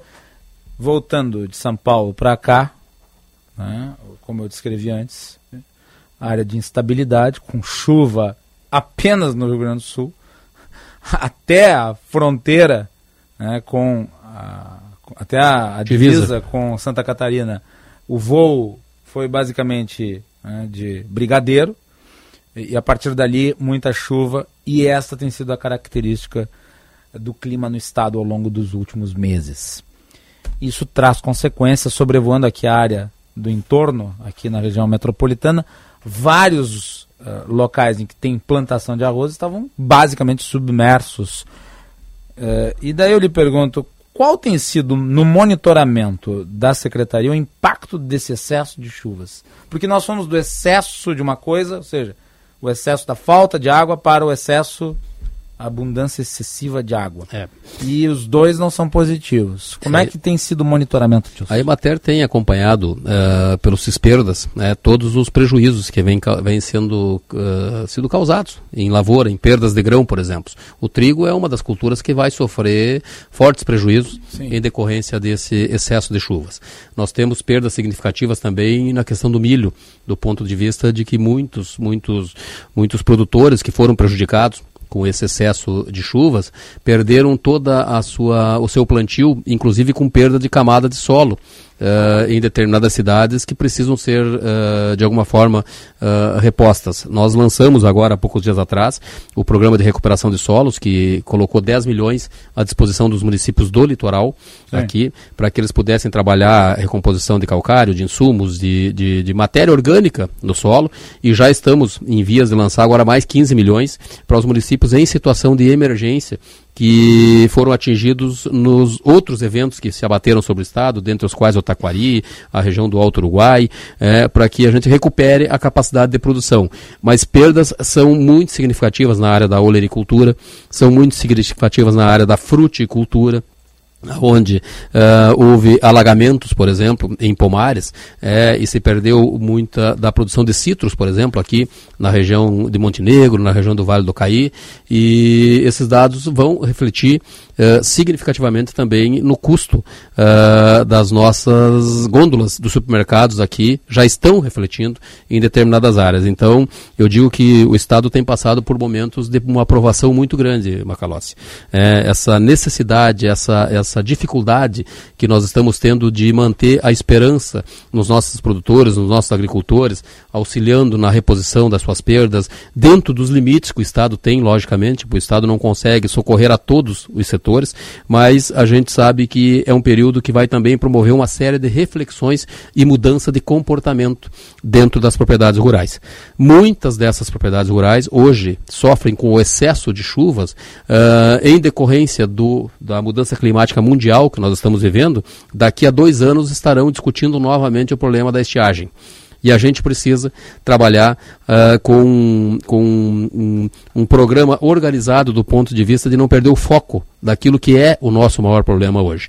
Nós temos ainda uma dificuldade muito grande de, de programas de reservação, por exemplo. Uhum. Nós temos, eh, na maioria das propriedades rurais, a necessidade de ter uh, espaços uh, de reservação de água em áreas de, de, de proteção, em cisternas, em, em, poços artesianos que precisam ser legalizados, que precisam ser informados ao Estado da sua existência, para que a gente possa promover a recuperação da nossa segurança hídrica como um todo, que é o nosso maior desafio e é um programa que o governo não vai abrir mão de realizar uh, nesses próximos quatro anos. Trabalhar com previsibilidade, aproveitar as ferramentas que hoje nós temos à disposição, que nos ajudam a monitorar com um certo grau de, de antecedência os eventos climáticos futuros, uh, são práticas que o governador tem colocado uh, em execução, associados à Secretaria do Meio Ambiente, associados à Secretaria da Defesa Civil, à Secretaria da Agricultura, à SDR e a tantas outras pastas para que a gente possa mitigar, como eu disse, uh, os efeitos dos prejuízos.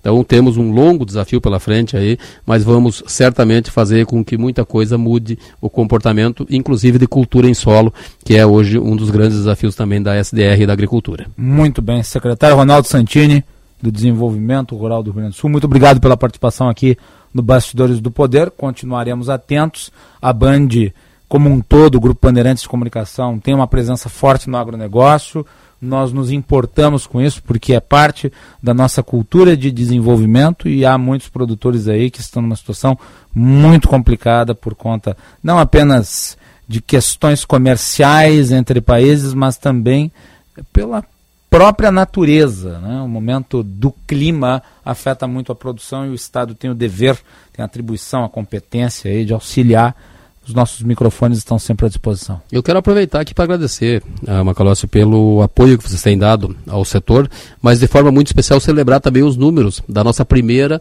feira direcionada à agricultura familiar da capital, aqui, é, que bateu recordes de, de comercialização que superaram as expectativas, é, inclusive da própria Expo Inter. Os produtores que ali estavam venderam mais de, do que na própria Expo Inter. Isso é uma demonstração de que efetivamente o, o agro eh, voltado à pequena propriedade, a agroindustrialização, tem encontrado um grande mercado e ouvi vocês várias vezes com a equipe lá da Band Sim. ajudando na cobertura, ajudando na divulgação e certamente parte desse sucesso se deve muito ao apoio de vocês. O agronegócio é pauta permanente da Band. Obrigado, Ronaldo Santini, secretário de Desenvolvimento Rural do Rio Grande do Sul. São 15 horas e 26 minutos.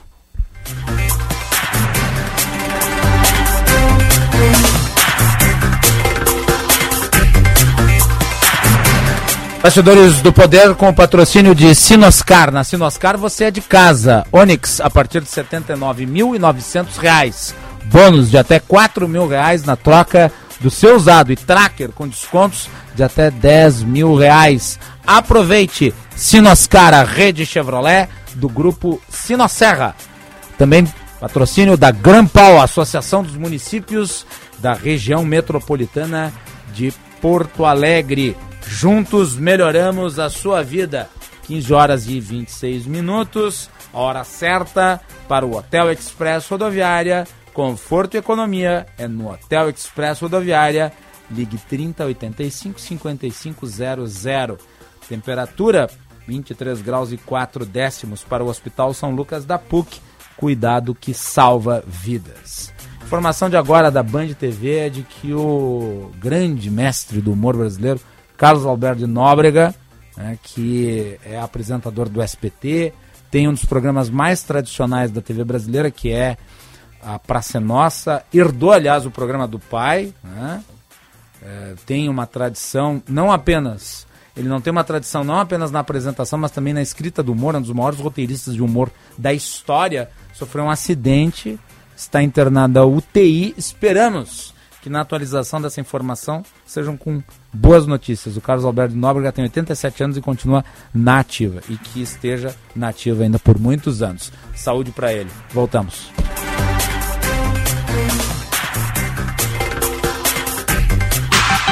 Pioneirismo e inovação. Microfone sempre aberto para sua participação. Rádio Bandeirantes.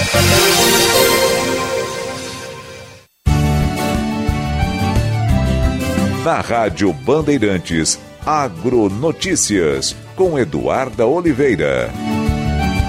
Uma nova etapa da Consulta Popular 2023 está em andamento no Rio Grande do Sul. As assembleias que decidirão quais propostas irão compor a cédula de votação na última etapa do processo em novembro. As reuniões iniciaram no mês de outubro e são promovidas pelos Conselhos Regionais de Desenvolvimento em cada uma das 28 regiões do estado. A etapa de votação popular ocorre de 27 de novembro a 1 de dezembro de forma online, quando os projetos com maior número de votos serão selecionados para execução em cada região. Neste ano, o governo estadual destinou 60 milhões de reais à consulta, que serão distribuídos entre as 28 regiões dos conselhos. Ao todo, a Consulta Popular 2023 recebeu 852 propostas dos cidadãos, cerca de 50% a mais que o ano anterior. Agronotícias. Oferecimento Senar RS. Vamos juntos pelo seu crescimento. Oficina de vantagens do serviço Chevrolet. Só que seu Chevrolet sem arranhões e com ofertas que cabem no seu bolso. Confira. Mês do reparo rápido de pintura por apenas 399 por peça arriscada sem amassados. E na mecânica, desconto progressivo de até 20% em mão de obra e peças conforme a idade do veículo. E aí, vai perder essa oportunidade? Vem pro serviço Chevrolet. No trânsito, escolha a vida. Chevrolet. Rádio Bandeirantes. Quando a sua cidade melhora, sua vida melhora também. A Grampal, Associação dos Municípios da Região Metropolitana de Porto Alegre, trabalha todos os dias para promover melhorias para você, construindo soluções conjuntas para superar os desafios enfrentados pelos municípios. Transporte público, meio ambiente, atendimento em saúde, mais segurança e educação de qualidade. Se faz parte da sua vida, a Grampal trabalha para melhorar. Grampal, juntos melhoramos sua vida. O Sindicato do Ensino Privado do Rio Grande do Sul está comemorando 75 anos de uma história dedicada à educação particular. Ao longo dos anos, o Cinep RS vem contribuindo para o crescimento da educação no nosso estado e apoiando as instituições de ensino na sua nobre missão de formar gerações. Conheça o nosso trabalho. Acesse cinep-rs.org.br. Rádio Bandeirantes. Fechada com você. Fechada com a verdade. Com a verdade.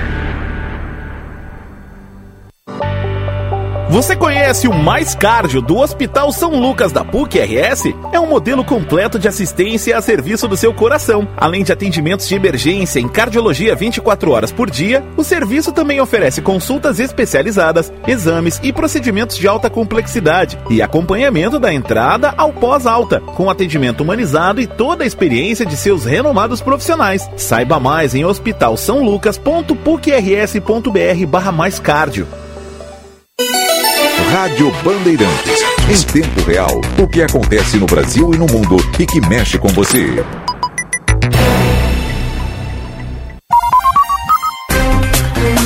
Você ouve na Rádio Bandeirantes. Bastidores do Poder.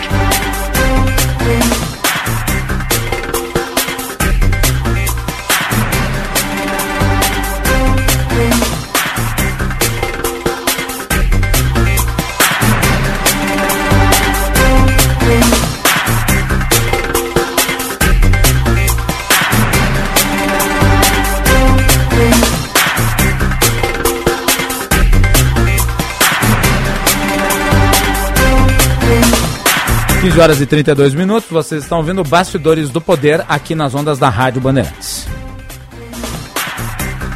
Lembrando que o prêmio Band Cidades Excelentes vai ao ar nesse domingo, à meia-noite, aqui na tela da Band. A apresentação é do jornalista Sérgio Stock. Vamos com as informações do trânsito. Vem aí a Janaína Juruá. Serviço Bandeirantes. Trânsito.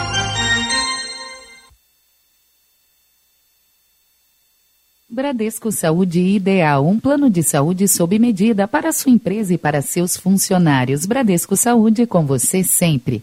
Eu volto ao Bastidores do Poder para falar com vocês de Freeway nessa véspera de feriado. A movimentação em direção às praias não está acima da média não, mas tem aquelas obras causando bloqueio de faixa e redução na velocidade. Então tem congestionamento na altura de Porto Alegre, começando logo depois do acesso à BR-116. São cerca de dois quilômetros e meio de trânsito trânsito bem difícil, enquanto isso ainda está rodando sem tranqueira, é uma alternativa melhor. Por lá eu destaco são obras do Demai ali com a Piauí, tem um trecho de fluxo mais pesado, ainda assim está longe do congestionamento da Freeway. Bradesco Saúde Ideal, um plano de saúde sob medida para sua empresa e para seus funcionários. Bradesco Saúde com você sempre. Macalossi. Muito bem, tá então. Obrigado, Janaína Juruá. 15 horas e 33 minutos, hora certa no Bastidores do Poder para o Hotel Express Rodoviária, chegando na rodoviária de Porto Alegre, a sua hospedagem fica bem em frente. Hotel Express Rodoviária e Hotel Express Terminal Tour, convênios com agências, empresas e entidades. Conforto e economia é no Hotel Express Rodoviária e Hotel Express Terminal Tour, ligue 30 85 55 00.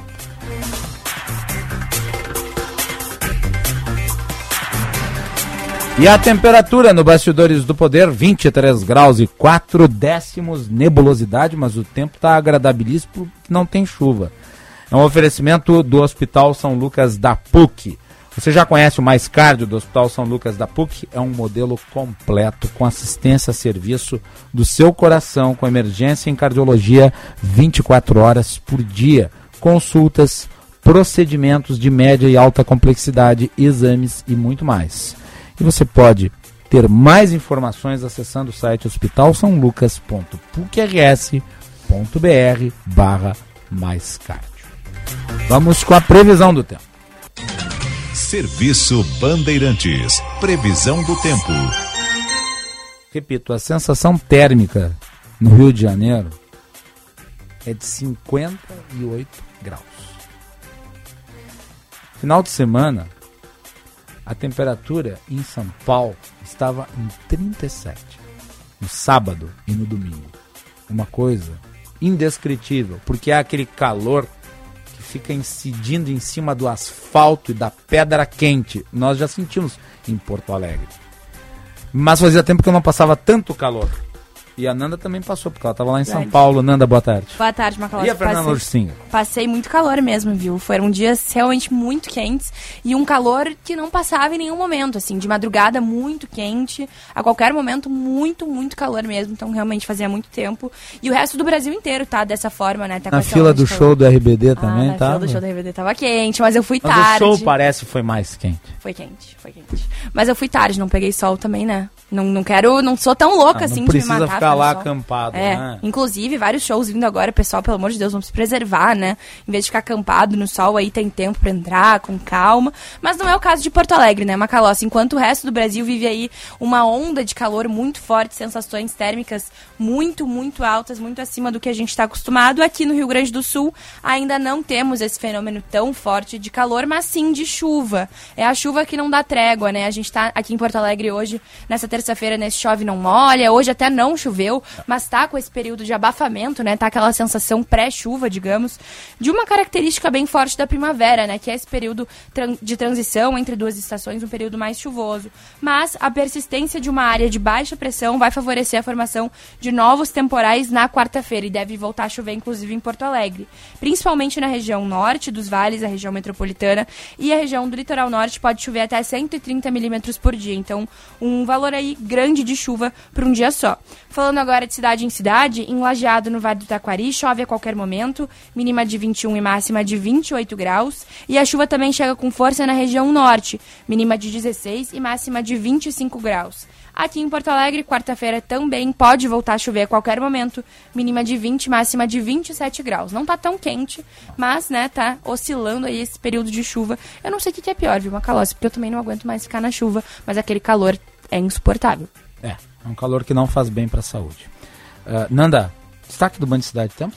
Temos, hoje no Band Cidade Macalossi, a gente fala sobre um caso que movimentou amanhã lá em Santa Cruz do Sul, no Vale do Rio Pardo, porque o vice-prefeito e outros quatro servidores da prefeitura foram afastados. É uma investigação do Ministério Público, né, público, né do grupo de investigações do Ministério Público, é, por fraudes. Uma dessas principais fraudes investigadas é relacionada a o autódromo de Santa Cruz do Sul, onde aconteceu uma das, um, um dos episódios, enfim, da Stock Car de novembro do ano passado. Na ocasião, os pilotos reclamaram muito do estado da pista, de como estava, né, ali, porque o, o asfalto ele, ele se desmoronou, assim, realmente, ele esfarelou, na verdade, né, enquanto acontecia a corrida, o que causou, então, prejuízo ali para a corrida e também risco à vida dos pilotos. E aí, o que, que aconteceu? Se descobriu que essa obra da Stock Car foi organizada por esse grupo, né? A gente chama de grupo criminoso, porque já pode se tratar dessa maneira. E foi superfaturado o valor. Então, enquanto se cobrou 3 milhões de reais para realizar a obra, na verdade foi utilizado um material muito menos, de muito menos, menos qualidade, né? Um, um material muito pobre para uma pista que precisa ter, na verdade, qualidade muito superior para aguentar o impacto de uma corrida. E essa é só uma das fraudes que são investigadas, são várias. Isso também relacionada a um trecho de uma estrada que foi reparada também. E agora existe um novo projeto para reformar novamente essa pista da Stock Car, avaliado em 8 milhões de reais pela mesma empresa que fez a primeira reforma. Então, realmente, é uma bola de neve acontecendo lá em Santa Cruz do Sul. Inclusive, um dos investigados é um vereador que é filho da prefeita. Então, tem muita coisa acontecendo e mais detalhes a gente traz às 18h50 no Band Cidade. Muito obrigado, Nanda. Informações então sobre este caso a partir das 10 para 7 na tela da Band TV. Obrigado, Nanda. Obrigada, Macalossi. Até amanhã. E aliás, falando em shows, essa semana tem o show do Red Hot Chili Peppers, quinta-feira. Estarei lá na arena. E da Taylor Swift, sábado no Rio de Janeiro. Ah, é? Estarei Tem- lá. Você vai voltar pro calorzão, então, Vou. hein? Ô, vida de viajante. Ô, milhagens, hein? Isso aí, isso aí. Tudo bem, vamos atualizar a dupla Grenal. Dupla Grenal. Informação, repórter KTO. Tá, então, Lucas Dias com o Internacional e o Bruno Soares com o Grêmio. O Internacional que só se reapresenta na quinta-feira pela manhã após a parada para a data FIFA, quatro dias de descanso para o grupo de jogadores, mas já pensa na temporada 2024. E surge o primeiro grande nome da próxima eleição do Internacional, que definirá ou a reeleição do presidente Alessandro Barcelos ou Roberto Melo, do candidato da oposição, como presidente do clube para o próximo triênio, os próximos três anos. E o nome é do meia Gustavo Scarpa, de 29 anos, ex-Palmeiras, Fluminense, que pertence ao Nottingham Forest da Premier League, primeira divisão inglesa, e está emprestado ao Olympiacos da Grécia. O meio de 29 anos está também na pauta do Atlético Mineiro, de Rodrigo Caetano, ex-executivo do Internacional, e também de Roberto Melo e Alessandro Barcelos, os dois candidatos à presidência do Colorado.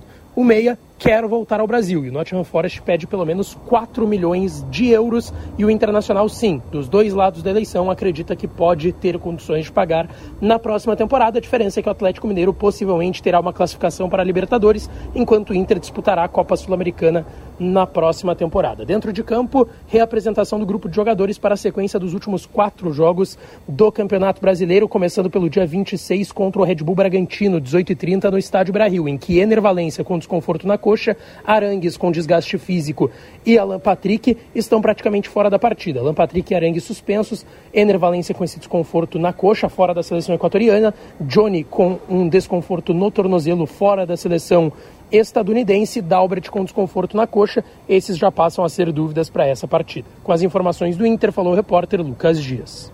O Grêmio informou lesão muscular no lateral direito João Pedro, na posterior da coxa direita grau 2. Desta forma, o jogador ficará fora dos jogos por pelo menos três semanas.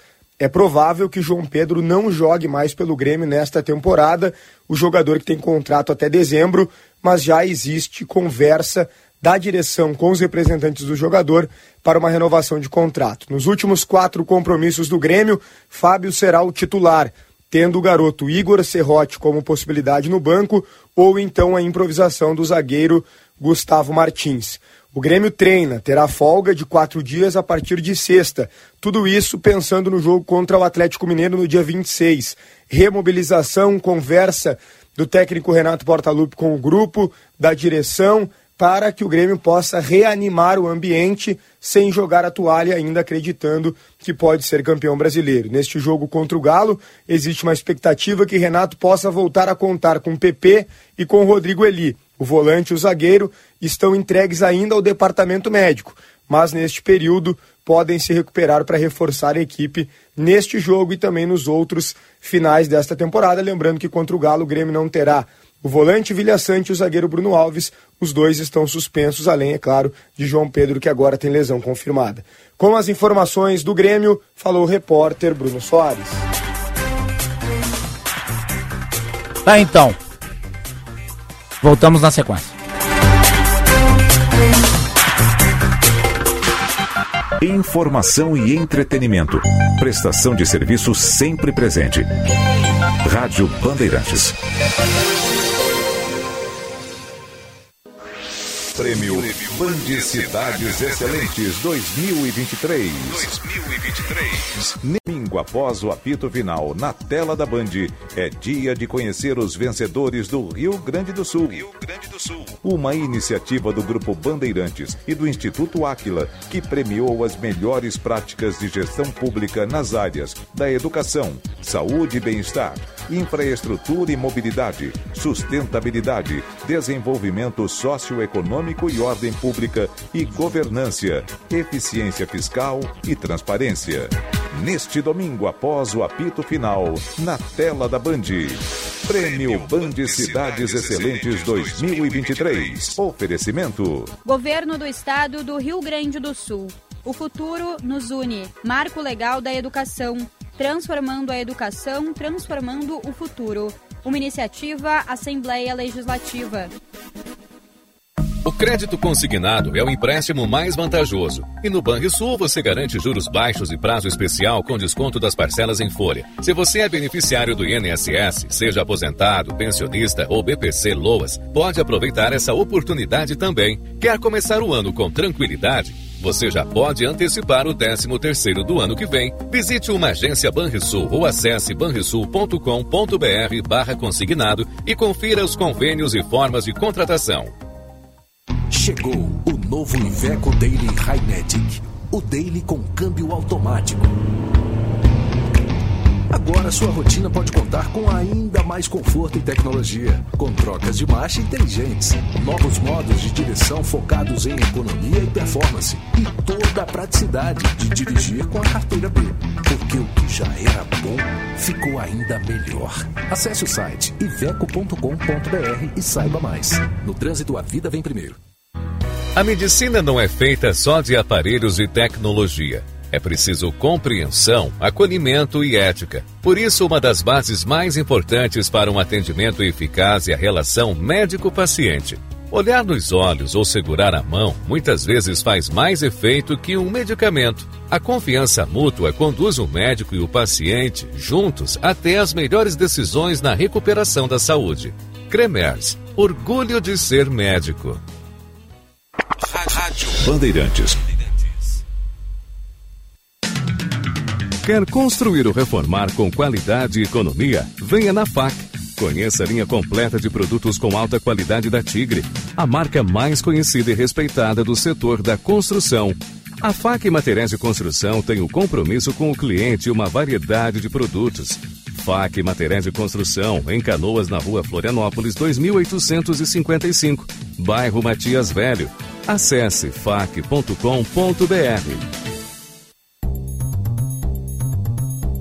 Na Estara, acreditamos na força da parceria como produtor rural para impulsionar a economia e gerar o desenvolvimento no agronegócio. Por isso, apostamos constantemente em tecnologia e inovação e oferecemos as melhores soluções para a sua lavoura. Estara. Tecnologia e inovação ao seu alcance. Bandeirantes, a rádio da prestação de serviço.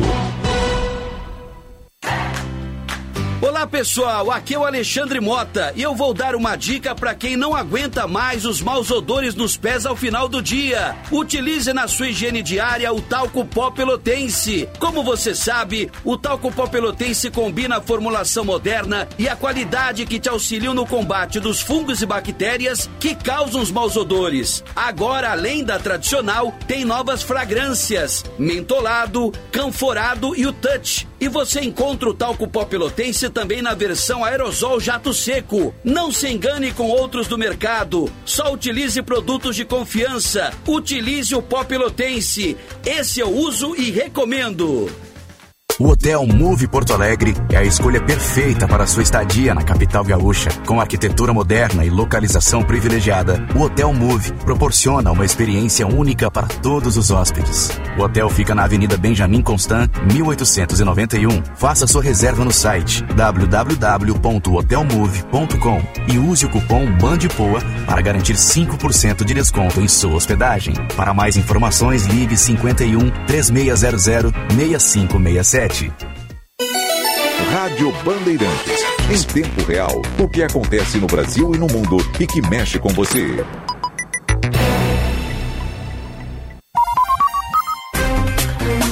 Você ouve na Rádio Bandeirantes Bastidores do Poder. Vamos tratar agora de um assunto extremamente grave ocorrido nas dependências do Ministério da Justiça. Secretários e assessores do Ministério da Justiça, que é chefiado pelo Flávio Dino, um dos potenciais nomes que Lula pode indicar para o Supremo Tribunal Federal, receberam na pasta uma integrante do Comando Vermelho. E receberam ela em duas ocasiões. A informação original veio do jornal Estado de São Paulo. Essa mulher se chama Luciane Barbosa Farias. Ela é conhecida como a dama do tráfico amazonense. Luciane é casada há 11 anos com Clemilson dos Santos Farias, que tem o apelido de Tio Patinhas. O traficante foi considerado o criminoso número um na lista dos procurados pela polícia do Amazonas. Ele foi preso em dezembro do ano passado. Segundo o Ministério, Luciano era integrante de uma comitiva que visitou o Palácio da Justiça em Brasília e que era impossível o setor de inteligência da pasta detectar previamente a presença dela. Agendas públicas de autoridades costumam trazer informações sobre os demais participantes das reuniões, não apenas da pessoa que pediu a realização do compromisso. A falta de controle pode representar um risco para os servidores. Segundo apurou o Estadão, a Luciana esteve no dia 19 de março com Elias Vaz, que é o secretário nacional de Assuntos Legislativos. E dois meses depois, em 2 de maio, ela se encontrou com Rafael Velasco Brandani, que é o titular da Secretaria Nacional de Políticas Penais. Ela entrou no Ministério da Justiça como presidente da Associação Instituto Liberdade do Amazonas, que foi criada no ano passado. Ela chegou ao posto do Ministério da Justiça a convite do ministro Flávio Dino. No, no caso, opa, errei aqui.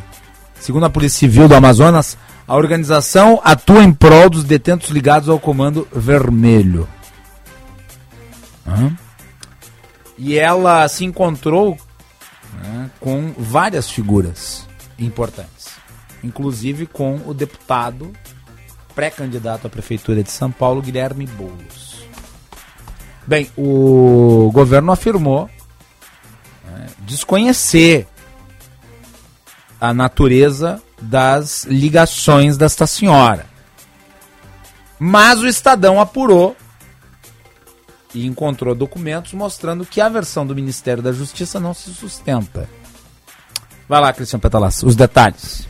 Pois é, Macalossi, a advogada responsável por agendar com o Ministério da Justiça a realização de audiências que participou a mulher do líder do Comando Vermelho recebeu pagamentos da facção criminosa, conforme comprovam recibos bancários obtidos pelo Estadão. Janira Rocha é ex-deputada estadual pelo PSOL no Rio de Janeiro e foi quem levou Luciane Barbosa de Farias, a suposta dama do tráfico amazonense, ao Ministério da Justiça, segundo a própria pasta. O nome de Luciane não aparece na agenda do Ministério, apenas o de Janira. E ontem, o Ministério, comandado por Flávio Dino, disse que não tinha como saber da relação com o Comando Vermelho, porque quem pediu audiência foi Janira. E, portanto, não havia prévio conhecimento da presença de Luciane na reunião. Os documentos mostram que Janira também é ligada à facção. Os recibos apreendidos pela Polícia Civil Amazonense no celular de uma integrante da facção criminosa mostram três transferências do suposto contador do grupo para a conta de Janira em apenas um dia, totalizando 23 mil reais e 654. Os pagamentos aconteceram dias antes da primeira reunião de Luciane, a famosa dama do tráfico amazonense, com o secretário de Assuntos Legislativos do Ministério da Justiça, Elias Vaz, em março desse ano. O encontro foi solicitado por Janira, segundo o próprio secretário Flávio Dino. O Ministério da Justiça, em nota assinado por Vaz, alegou que não tinha como saber de antemão dos pagamentos do Comando Vermelho à ex-deputada pelo Rio de Janeiro. Estes dois que receberam ela deveriam ser sumariamente demitidos. Vem cá, não tem Google no Ministério da Justiça? No guarda do Ministério da Justiça está a Polícia Federal. Quer dizer que o Ministério da Justiça desconhece quem são os personagens do crime organizado? Quais são as suas ramificações? É uma confissão explícita de incapacidade, de incompetência e que não poderia ficar sem uma resposta. Não, eu não acho que isso mostre que o Flávio Dino tem ligação com o crime organizado, como né, um certo pessoal ligado ao, ao bolsonarismo está tentando fazer. Agora, inequivocadamente, é um erro monstruoso que descredibiliza o Ministério da Justiça e que revela insegurança. Porque, afinal de contas, se encontrou uma brecha para que o crime organizado se infiltre no primeiro escalão do governo federal. E daí eu pergunto: e se um integrante do crime organizado resolve cometer um crime dentro de um ministério? E se alguém ali é aliciado? Porque não se pode desconsiderar isso. Tem de se fazer uma análise interna, saber quais foram as consequências desta visita. Agora, a alegação de que não se conhecia a mulher e as suas atividades? Não, isso não é admissível. E repito, falta uma resposta. Obviamente, como efeito disso, nós temos infra... o enfraquecimento do próprio ministro. Que, repito, é, com isso não se estabelece nenhum vínculo dele ainda que não se necessariamente concorde com as opiniões, as visões do Flávio Dino, obviamente não é um criminoso, muito antes pelo contrário, foi juiz, tem né, uma trajetória na magistratura. Agora, também é negável o erro cometido pela estrutura do ministério. E ainda que ele não possa ser responsabilizado por permitir a entrada dessa mulher, os seus subalternos diretos, sim. E eles já deveriam ter sido afastados, se não tiveram a decência de, por conta própria, se afastarem.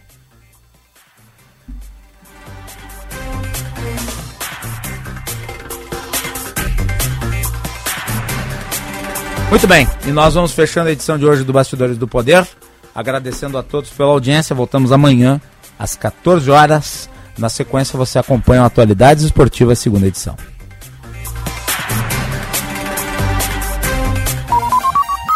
Você ouviu na Rádio Bandeirantes Bastidores do Poder.